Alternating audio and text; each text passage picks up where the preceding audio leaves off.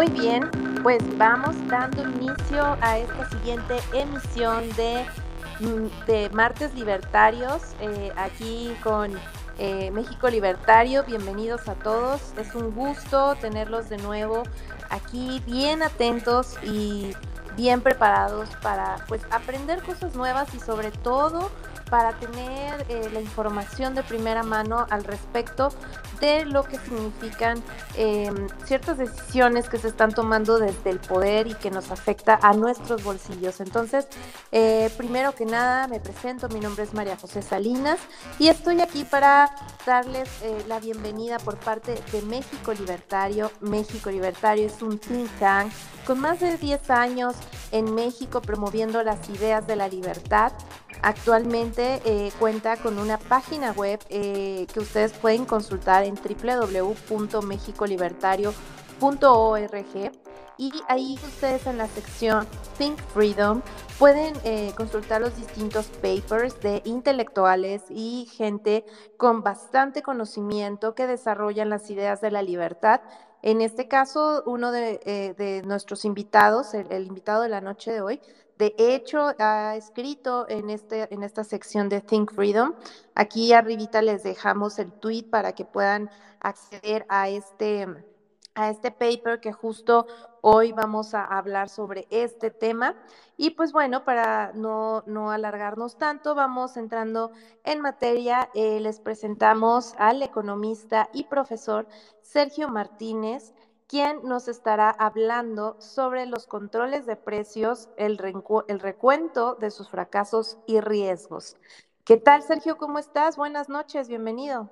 Hola, Majo, muy buenas noches, bienvenidos a todos, eh, un gusto estar con ustedes. Excelente, Sergio, pues una, una noche más aquí aprendiendo sobre economía básica. Yo creo que, que son datos e información que cualquier ciudadano debería de tener en cuenta. Entonces, eh, la verdad es que eh, una servidora ha aprendido bastante con la instrucción que nos comparte Sergio. Entonces, pues adelante, te dejo los micrófonos para que nos vayas platicando qué onda, los pros, los contras de este control de precios, porque el gobierno te lo pinta como algo que hacen para salvar la economía de los mexicanos cuando eh, pues hay algo más macabro detrás. ¿No, Sergio? A ver, cuéntanos. Claro, con muchísimo gusto. Este año 2022 y bueno, los años pasados hemos experimentado un crecimiento vertiginoso en los precios de bienes y servicios. En 2021 tuvimos una inflación que superó con creces la meta anual eh, puesta por el Banco de México. Terminamos con una inflación superior al 7% y este año pinta también para ser un año con alta inflación. Eh, productos básicos como la cebolla, las tortillas de maíz, el aguacate, el jitomate, han crecido eh, a precios superiores al 5%.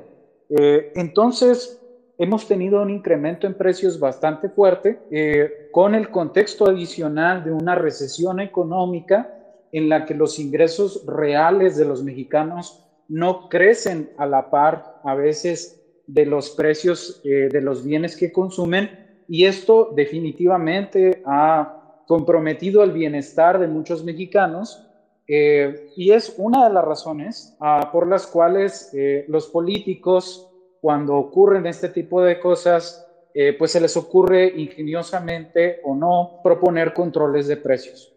en una de las conferencias matutinas, Andrés Manuel López Obrador anunció que mañana, 4 de mayo, anunciaría un plan para tratar de contener la inflación. Primero, algo, algo curioso porque eh, no debería ser esa quizá una competencia del gobierno federal, sino que esa es una competencia, en todo caso, del Banco de México, que resguarda o intenta resguardar como mandato constitucional el poder adquisitivo de la moneda. Pero independientemente de eso, mañana sabremos los detalles de este plan, de esta propuesta de eh, el presidente Andrés Manuel López Obrador, eh, y eh, desde que anunció que iba a proponer algo para tratar de contener la inflación, hubo muchas voces de alerta desde la sociedad civil diciendo pues que sí, la idea era controlar los precios, eso iba a ser contraproducente y demás, ¿no? Eh, tan pronto como empezaron a surgir voces de alerta en redes sociales y en otros medios, el presidente salió después a decir que no iban a controlar precios, pero que sí iban a tratar de establecer precios justos o precios de garantía, lo cual es un poco como eh, el chavo del 8, eh, que decía que era, vendía agua de Jamaica que realmente era de piña pero pues realmente sabía a limonada. O sea, a pesar de que el presidente López Obrador está diciendo que no propone o que no piensa proponer un control de precios, sus declaraciones hasta el momento indican que mañana muy probablemente veremos algún plan eh, de control de precios. Eh, ¿Por qué antes de, continuar y hablar de las consecuencias de controles de precios y demás, ¿por qué se previene el presidente de hablar de control de precios directamente? Esto es quizá importante entenderlo. Eh, porque para que el gobierno federal pueda imponer un control de precios generalizado a diferentes bienes y servicios, eh, tiene que mostrar, por ejemplo, ante la Comisión Federal de Competencia Económica que las empresas que venden esos bienes y servicios tienen algún poder de mercado y que entonces hay alguna eh, justificación para tratar de imponer un control de precios. Es decir, legalmente eh, no se puede que el presidente de inmediato diga, pues por mis pantalones se van a poner controles de precios y ya. Lo cual obviamente no lo ha detenido en el pasado de saltarse eh, procesos legales o saltarse a la misma constitución. Lo vimos en el caso del gas, con los precios máximos del gas que se anunciaron el año pasado y que todavía continúan. Eh, pero esta es la razón por la que probablemente el presidente no ha hablado directamente de controles de precios. Pero todo apunta a que veremos controles de precios. Y en particular, algo muy interesante es que mencionó la posibilidad de implementar precios de garantía. Eh, y, voy a explicar qué son los precios de garantía porque son como una forma de control de precios eh, distinta a los controles de precios que conocemos tradicionalmente. ¿Qué es un control de precios para el público que no, eh, que no conoce bien este término o que no está tan informado. Un control de precios es cuando el gobierno eh, impone topes a los precios de bienes y servicios, es decir, precios máximos. Eh, los controles de precios son una política que se ha instrumentado desde siglos en diferentes países, regiones del planeta, y siempre han fracasado. ¿Por qué fracasa una política de controles de precios? Fracasa principalmente porque los precios son, además de eh, etiquetas que nos dicen cuánto debemos pagar por un bien o servicio, eh, son incentivos o mandan incentivos a los productores. Entonces, cuando el gobierno controla los precios, lo que hace es controlar los incentivos a los que los productores pueden responder. Cuando el gobierno controla precios, pone precios por debajo de los que ocurrirían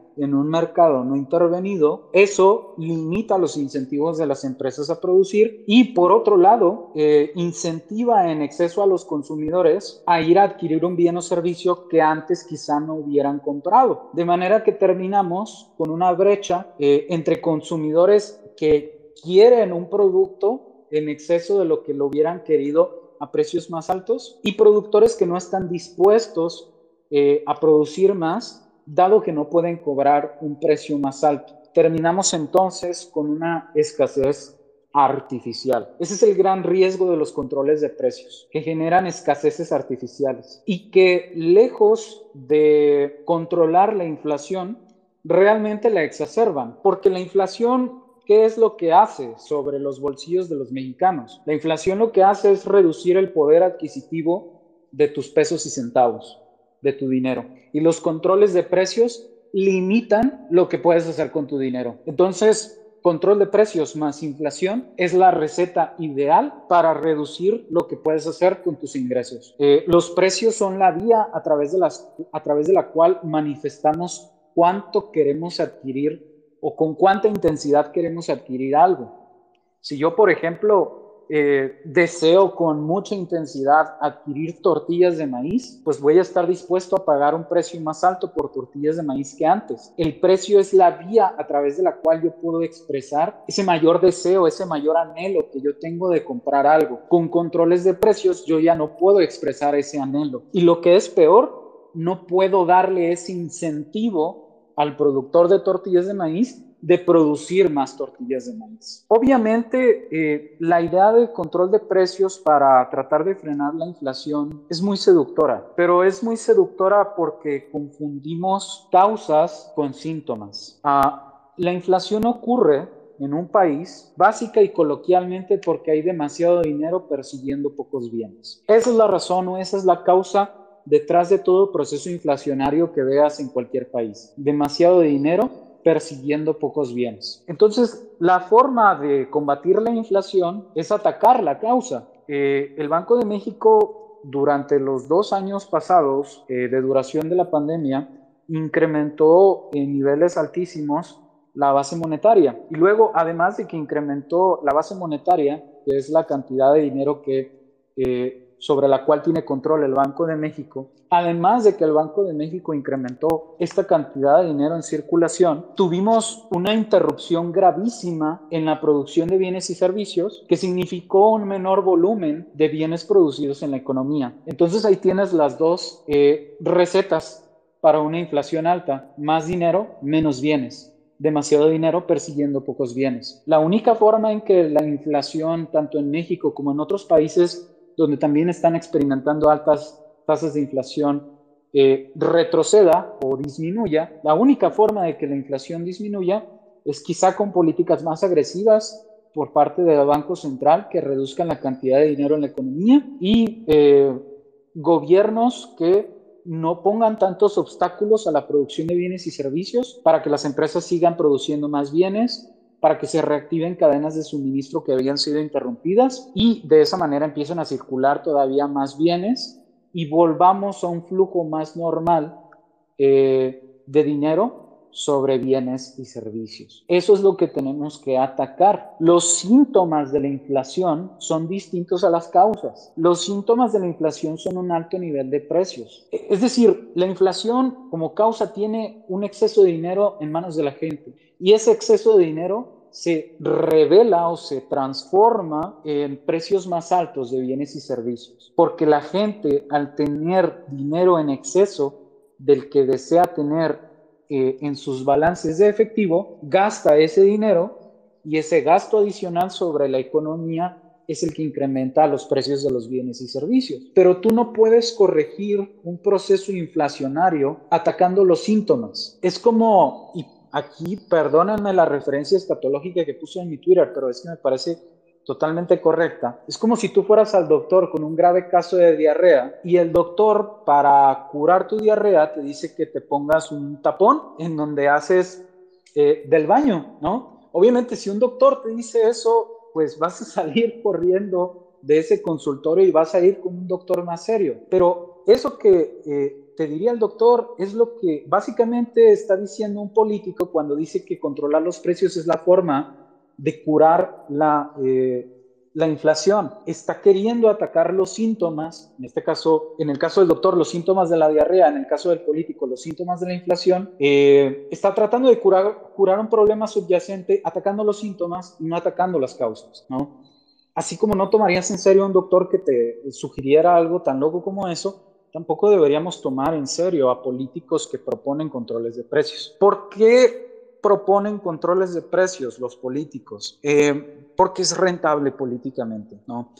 Ah, no es que yo piense mal de López Obrador, aunque no lo tengo en alta estima, pero yo sé que López Obrador, como cualquier otro político, responde a incentivos propios de la clase política, que suelen ser incentivos de corto plazo, incentivos que los mueven a simplemente eh, tratar de hacer cosas que aparenten eh, que se está resolviendo un problema, porque de ahí es de donde sacan ellos eh, alguna ganancia de corto plazo. Entonces, esto de los controles de precios no es una cura para la inflación, no es tampoco eh, algo que ataque las causas de la inflación, es algo que quiere atacar los síntomas, pero es algo que aparte puede exacerbar los síntomas y vamos a tener que estar muy pendientes de lo que diga mañana el presidente para estar alertas de cuál va a ser eh, el contexto concreto de la propuesta. Porque el presidente habló, entre otras cosas, de pactos con el sector privado y de precios de garantía. ¿Qué son los precios de garantía?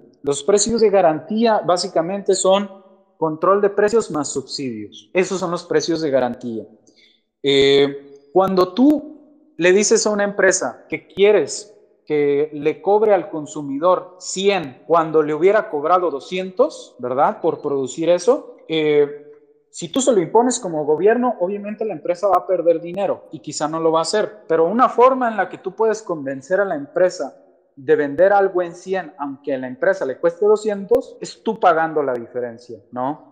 Entonces el gobierno puede decirle eh, a una empresa, produce, aunque a ti te cueste 200 y el consumidor solo te pague 100, porque yo te voy a compensar la diferencia. Esos son los precios de garantía. Yo te garantizo a ti, productor, 200 y a ti, consumidor, te garantizo que vas a pagar 100 y cubro la diferencia. Pero ¿con qué dinero va a cubrir la diferencia o cubriría la diferencia? Eh, el gobierno, pues con dinero de los impuestos o con dinero de gasto público que finalmente viene de los impuestos, que finalmente viene de los contribuyentes. Es decir, los precios de garantía suenan muy bonitos, suena muy bonito en papel que el gobierno le garantiza al productor un precio alto y al consumidor un precio bajo. Y no dudo que por esa razón quizá algunos empresarios del sector privado se han sumado eh, o le han dado alguna especie de respaldo a este plan que va a anunciar el presidente López Obrador. No dudo que sea por eso, pero aunque suena muy bonito, eh, realmente es una forma de disfrazar la inflación. Es una forma de hacernos pagar eh, por bienes y servicios de formas más indirectas. Lo que no pagamos en un precio más alto, lo pagamos con menos recursos disponibles para consumir otros bienes. Y aquí algo bien interesante, bien, bien interesante, y, puede dar incluso para un tema de investigación si hay aquí algún,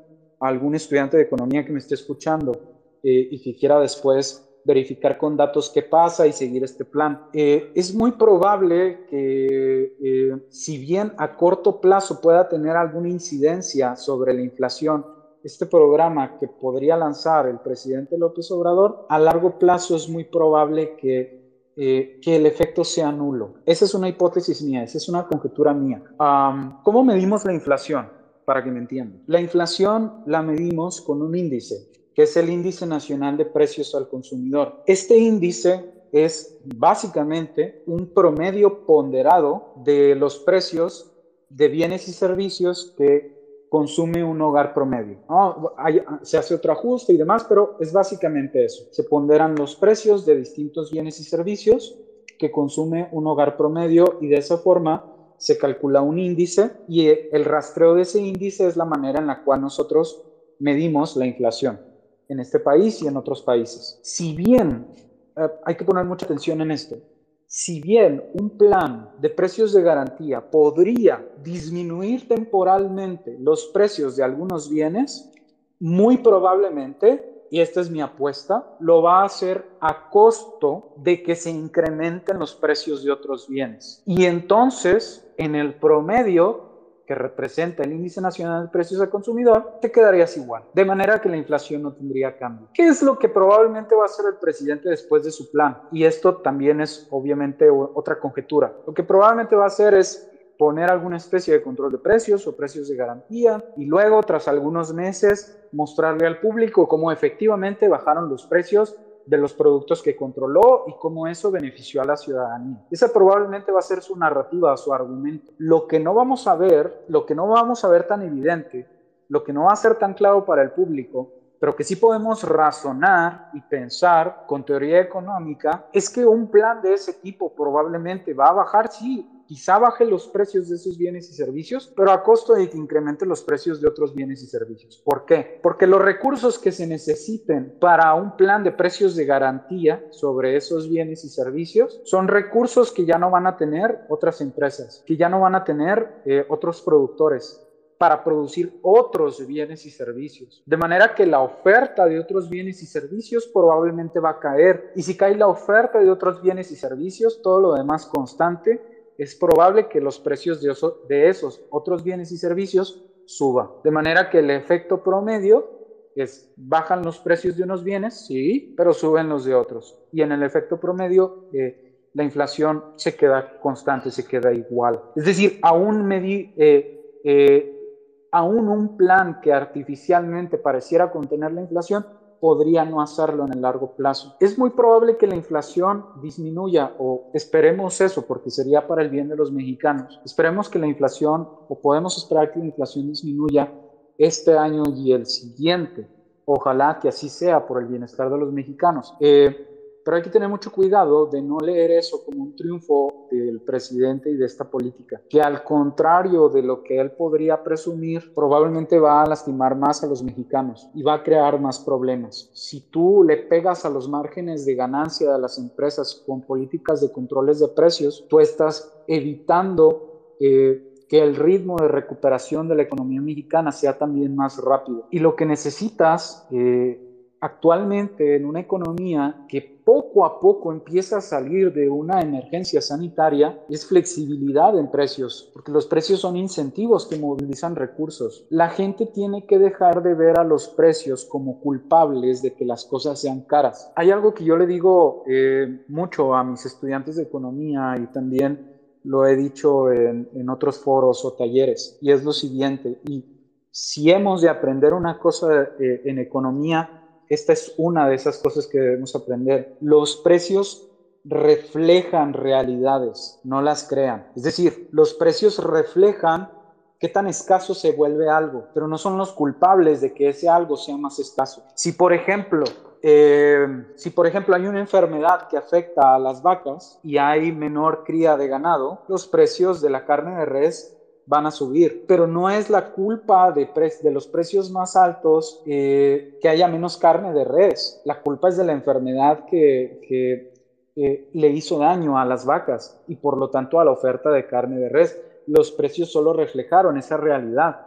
Los precios son valiosos precisamente porque reflejan realidades y porque nos permiten ajustarnos de manera más rápida, eficiente a esas realidades. Tú no quieres ser lento frente a la realidad eh, de que hay menos bienes y servicios que consumir. O sea, imagínate que, eh, vamos a imaginarnos que pasara otro desastre, no queremos hablar ya más de desastres o de pandemias y demás, pero vamos a imaginarnos que ocurriera un desastre así fuerte que eliminara a la mitad la cantidad de bienes y servicios en una economía.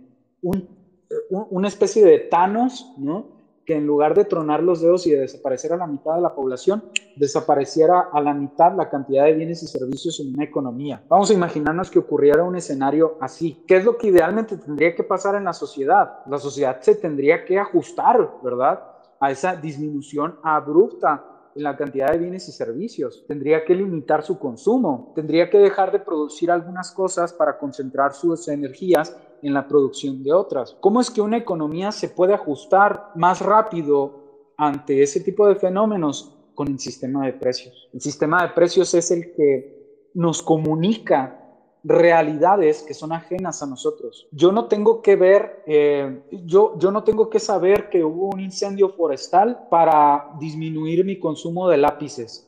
Lo único que tengo que ver es que el precio de los lápices es más alto y digo, bueno, como es más alto el precio de los lápices, iba a comprar cinco lápices, ahora solo voy a comprar uno. Es decir, el precio eh, refleja realidad, el precio de los lápices o el precio de otros bienes y servicios reflejan realidades y nos permiten adaptarnos a ellos. Por eso es que controlarlos es tan peligroso. Controlarlos es como, eh, como meterle ruido a una señal de radio que queremos escuchar todos y que está en nuestro interés escuchar, aún con inflación. Ah, por eso es que los controles de precios no, no, no son útiles, no son buenos a largo plazo, hacen más daño de los beneficios que pueden generar y los precios de garantía, que pueden ser la otra política de la que mañana, de la que mañana hable el presidente, también hacen mucho daño, no son gratuitos, eh, se tendrían que subsidiar con recursos del erario, menos gasto público en cuestiones como seguridad o salud, ¿sí? que son ahorita temas importantes para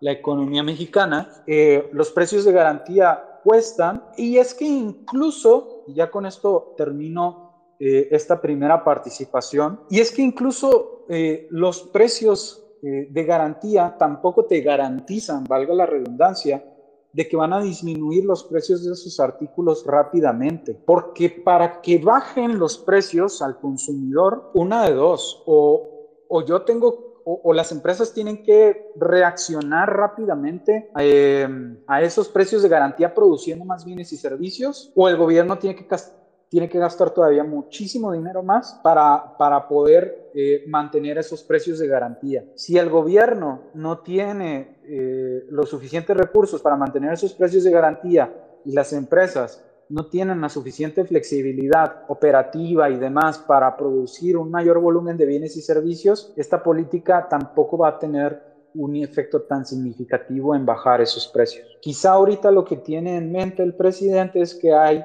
se está llegando de recursos porque los precios, eh, porque el precio internacional del petróleo está creciendo y ese, esos, esos recursos más altos de los que ahorita quizás puede disponer el gobierno federal le permiten eh, implementar este tipo de políticas. Quizá ese puede ser uno de sus razonamientos. Y si además de precios de garantía eh, el presidente impone controles de precios, eso no va a tener consecuencias positivas a largo plazo. Buenísimo, Sergio.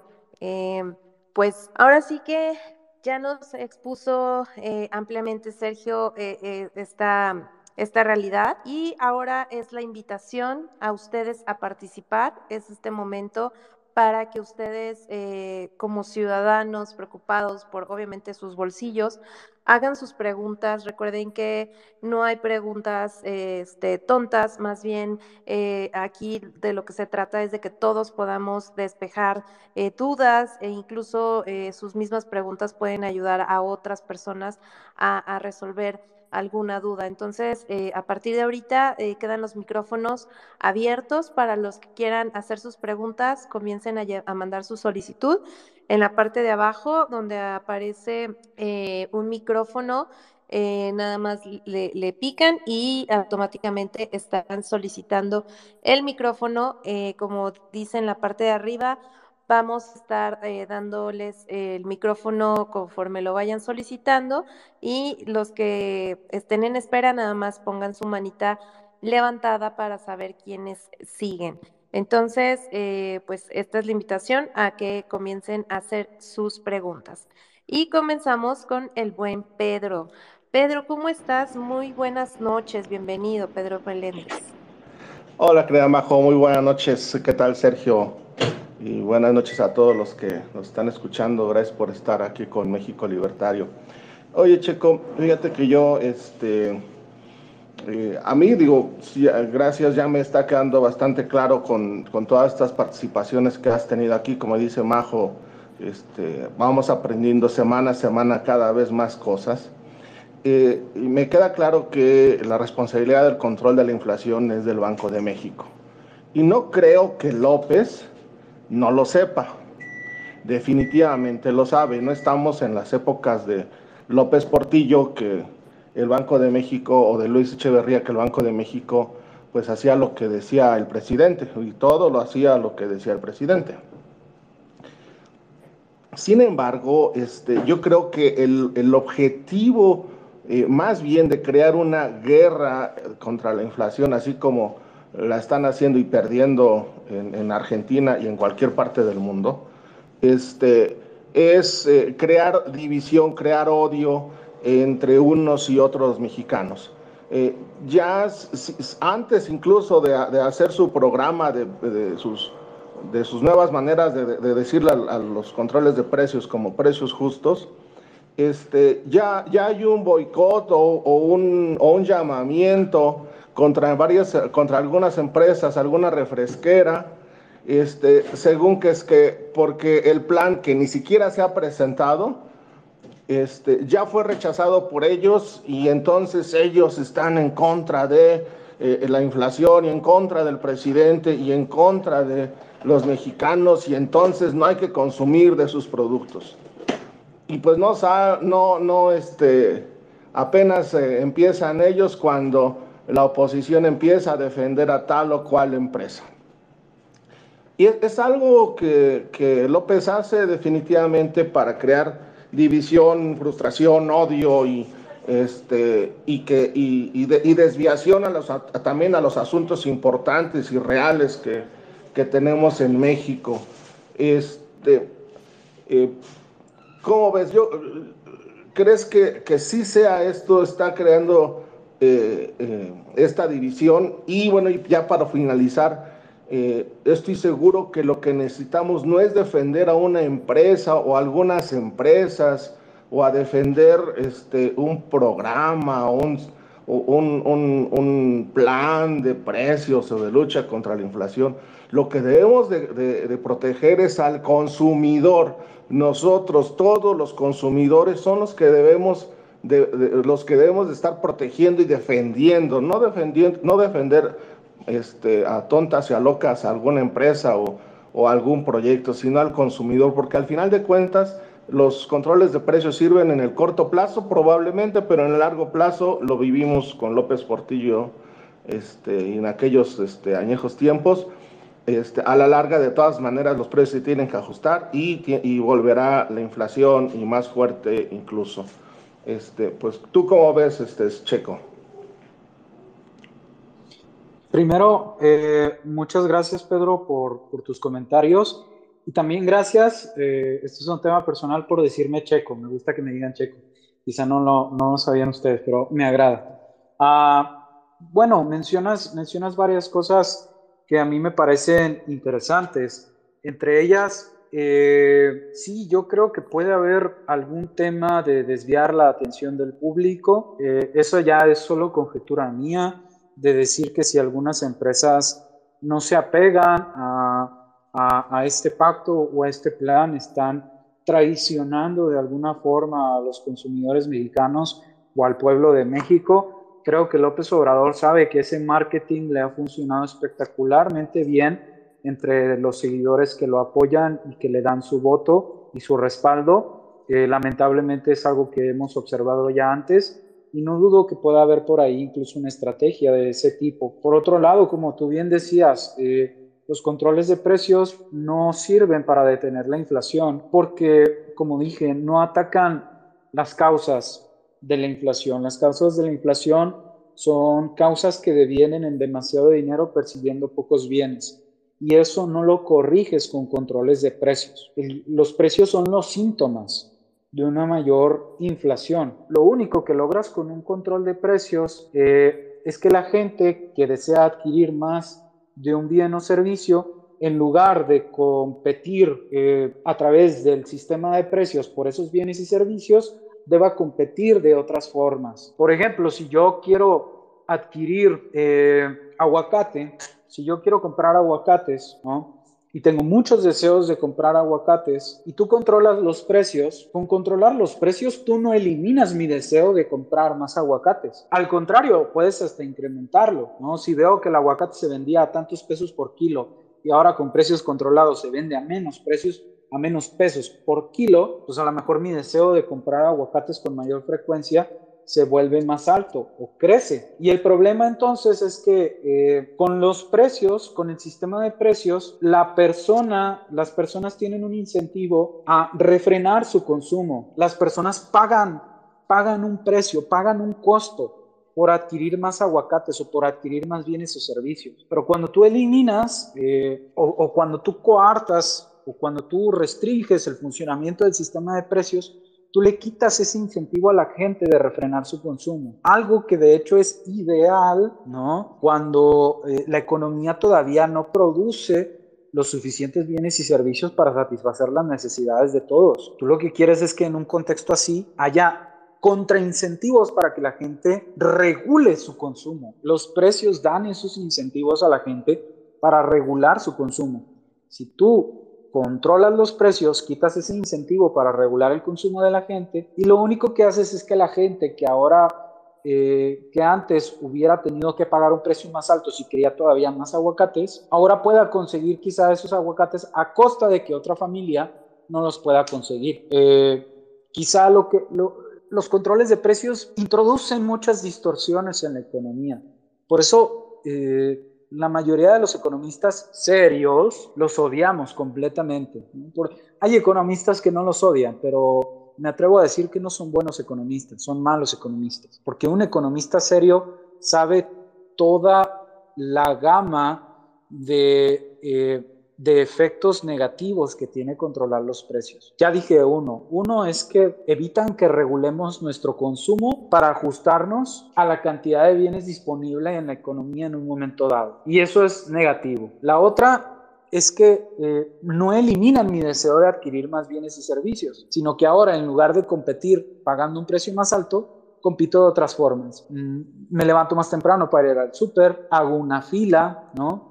Hago una fila para adquirir algo y, y en la fila siempre va a haber algunos que logren obtener algo y otros que se van a quedar frustrados. O lo que sucede a menudo cuando los controles de precios son agresivos, eh, como ha ocurrido en algunos países, es que el gobierno mismo tiene que poner vales de, vales de racionamiento o cupones de racionamiento para poder regular de alguna forma eh, el consumo de la gente a la oferta disponible, pero los cupones de racionamiento son una forma muy torpe de racionar el consumo de la gente. Es más eficiente que yo tenga que pagar un precio más alto si yo deseo adquirir más de un bien o servicio, a que yo tenga que formarme más horas para poder adquirir más bienes o a que yo tenga que ver cómo le hago para conseguir más cupones de racionamiento. No digo que vayamos a llegar a esos extremos, pero vale la pena mencionarlos al menos para tener una idea de cómo funcionan teóricamente. Eh, no creo que lleguemos a esos extremos, no, no tendría que ser demasiada la erosión institucional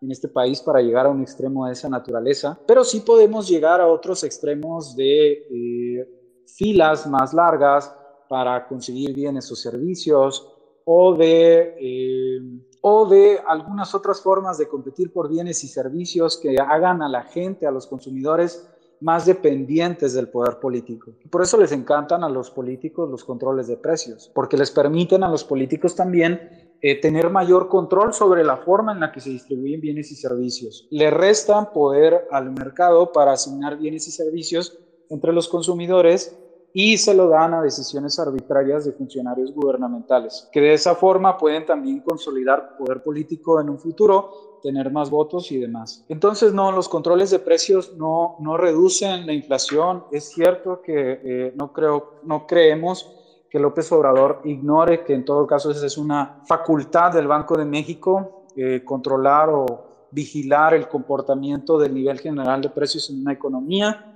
Sabemos que eh, el presidente López Obrador no lo ignora, pero también sabemos eh, cómo ha reaccionado frente a los contrapesos institucionales. Siempre se los brinca y se los salta de alguna manera. Y aunque diga que no piensa poner controles de precios por razones que ya expliqué, lo cierto es que todo apunta a que va para allá. Hay que tener mucho cuidado con lo que vaya a decir mañana. Así que atentos, eh, atentos porque esto nos va a impactar a todos en nuestros, en nuestros bolsillos y que bueno, antes de, darle la palabra por aquí, ya pidió la palabra Eduardo Jacomé, eh, quisiera como que nos eh, bajaras como a términos muy, muy sencillos, el, el por qué siempre como que eh, esta idea que te plantea eh, el gobernante, sobre todo el populista, que te dice, es para que nos suban la canasta básica, ¿no? O sea, que te, que te habla como si lo que está haciendo es para proteger que la gente en su casa tenga la comida necesaria y, y, no, y no haya escasez de alimentos y, y qué, hay detrás de este discurso, ¿no? O sea, ¿cómo, no lo plantearías como de una forma sencilla, eh, tal vez un ejemplo, no sé? Bueno, la mejor, la mejor metáfora para entender por qué los controles de precios son inútiles y no sirven para nada, eh, quizás la siguiente, no es mía. Eh, no recuerdo quién fue el primer economista que la esbozó. Por ahí la, usaba Milton Friedman, pero no estoy seguro de que él fuera quien originara esta metáfora. Ah, Imagina que eh, vas a consultar, tienes fiebre, eh, el doctor eh, pues te consulta con un termómetro y ve que tu temperatura corporal está en más de 38 grados centígrados, ¿no? Que ya es que tienes un problema fuerte. Ah, ¿Aceptarías como cura a tu fiebre que el doctor manipulara los dígitos o los números del termómetro? Y, es pregunta para que me digas sí o no. A ver, vamos a otra vez. Sí.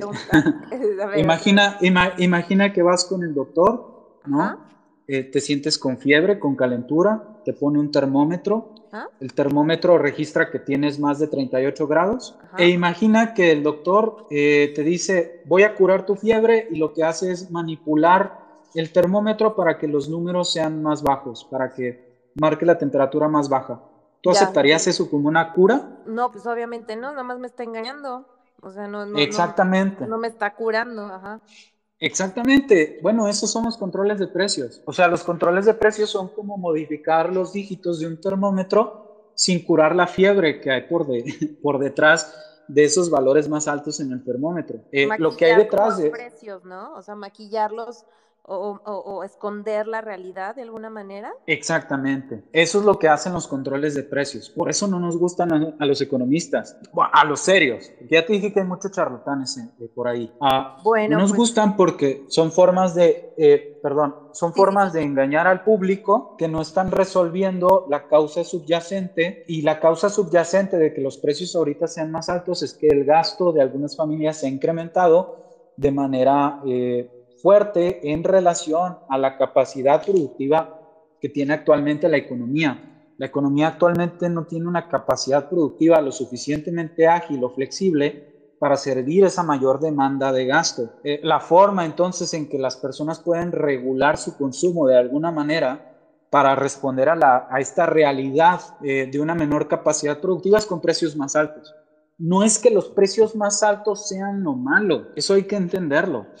No es que los precios más altos sean lo malo. Lo malo es el gasto en exceso eh, de los bienes y servicios que somos capaces de producir. Y los precios solo te están informando, solo te están diciendo, amigo, date cuenta, tienes fiebre, ¿no? Amigo, date cuenta, eh, tienes, eh, estás demandando bienes y servicios en exceso de la capacidad de producir de la economía. Regula tu consumo para que haya suficientes bienes y servicios para toda la población. Eso es lo que te está diciendo la inflación a través del índice nacional de precios al consumidor. No, eh, eh, atacarlo entonces es nada más ser este doctor o curandero o charlatán que modifica los números de un termómetro para engañarte y decirte que está todo bien. Obviamente la gente percibe eso y, perdóname que aquí siga, obviamente la gente percibe eso como una cura, eh, porque la gente lo que ve o, lo que vería con un control de precios es que, ah, el aguacate estaba en X y ahora está en Y. Y Y es menor a X, entonces eso me beneficia. Yupi, ¿no? Pero en economía hay que ser más sutil. Ah, por eso la economía es compleja, porque no te tienes que ir con la finta de lo que ves y quedarte nada más con eso. Tienes que ver también efectos indirectos sobre la economía que, nos, son más sutiles y que son un poquito más invisibles o menos evidentes.